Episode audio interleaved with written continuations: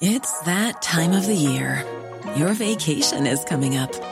You can already hear the beach waves, feel the warm breeze, relax, and think about work. You really, really want it all to work out while you're away. Monday.com gives you and the team that peace of mind. When all work is on one platform and everyone's in sync, things just flow wherever you are. Tap the banner to go to Monday.com.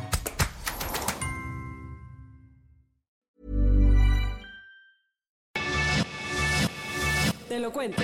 Tu dosis diaria de noticias. Hola, soy Pau Mendieta y aquí te va tu dosis diaria de noticias. ¿Te lo cuenta? Te lo cuento. ¿México libre?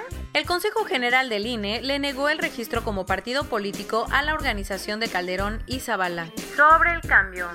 El viernes te contamos que la Comisión de Prerrogativas del INE ya había concedido darle el registro como partido político a México Libre y que solo faltaba que el Consejo General le diera el visto bueno.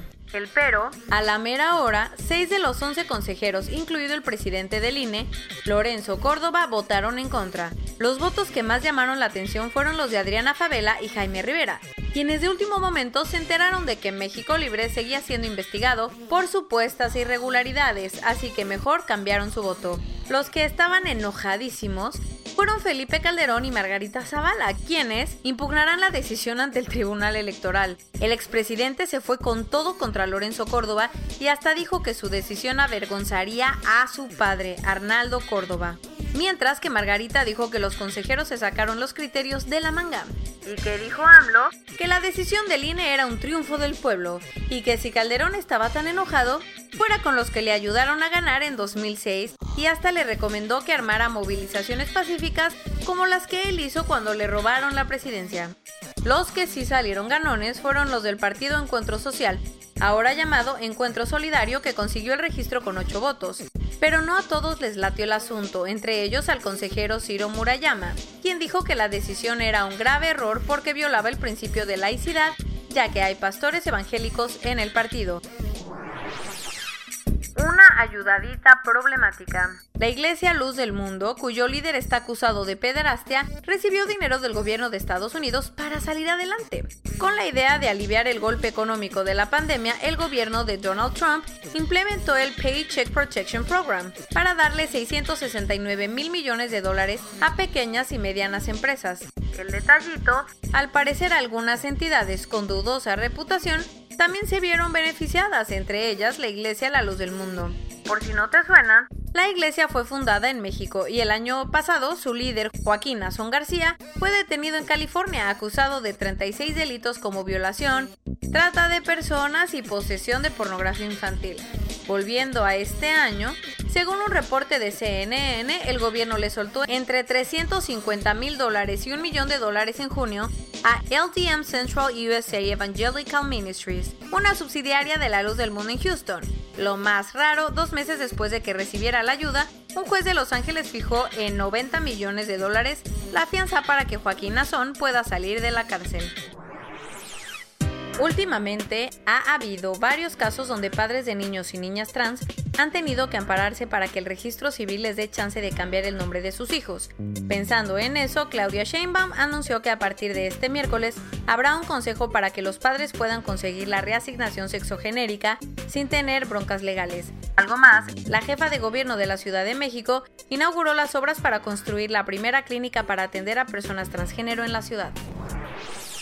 Según una investigación de El Faro, Twitter y de la actitud millennial de Nayib Bukele, el presidente del Salvador no fueron lo único que lo hizo ganar las elecciones. Entonces, al parecer, Bukele le hizo favores a los líderes encarcelados de las maras para que sus grupos le bajaran a la violencia en las calles y lo apoyaran.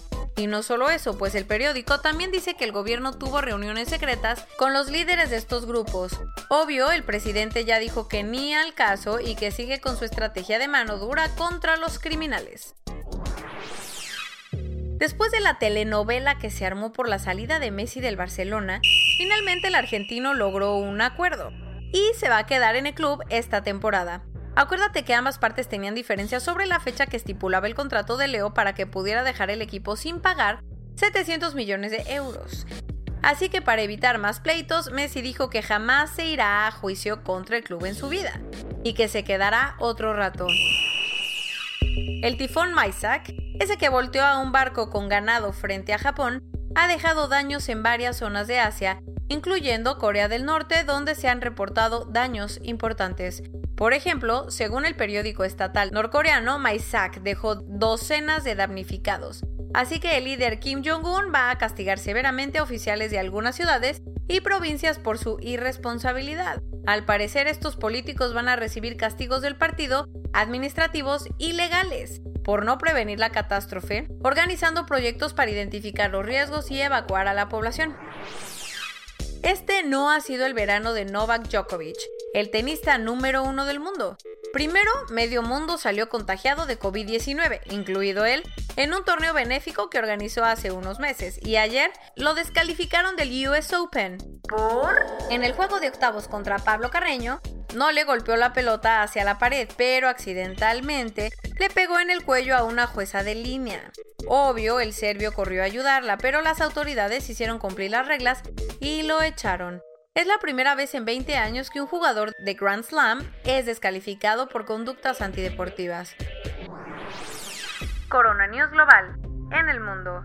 A nivel global, ya hay más de 26.971.000 casos y hasta ayer en la noche al menos 881.000 personas habían muerto.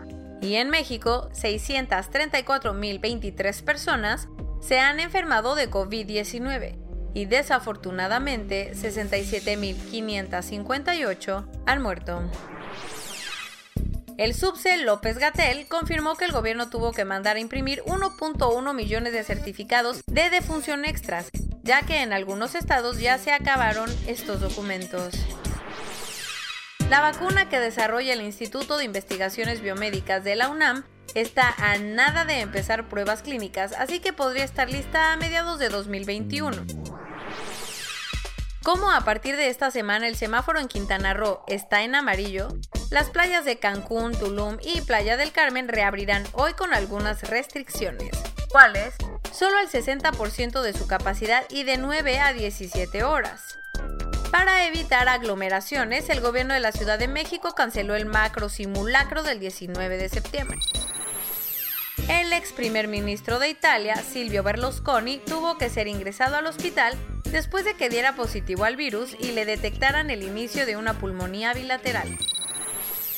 Al menos 300 personas fueron detenidas en Melbourne, Australia, durante una manifestación en contra de las medidas de confinamiento. Con 486 nuevos casos el sábado, Portugal registró el mayor aumento diario desde mayo. Para que todos se puedan ir a la fiesta, el gobierno de Chile levantará las medidas de cuarentena por 6 horas diarias del 18 al 20 de septiembre durante las fiestas patrias. Personas que se han recuperado del virus se están apuntando como voluntarios en un hospital de Israel para ayudar a tratar a los pacientes infectados. Y esto es todo por hoy. Nos vemos mañana con tu nueva dosis de noticias. Pau Mendieta se despide.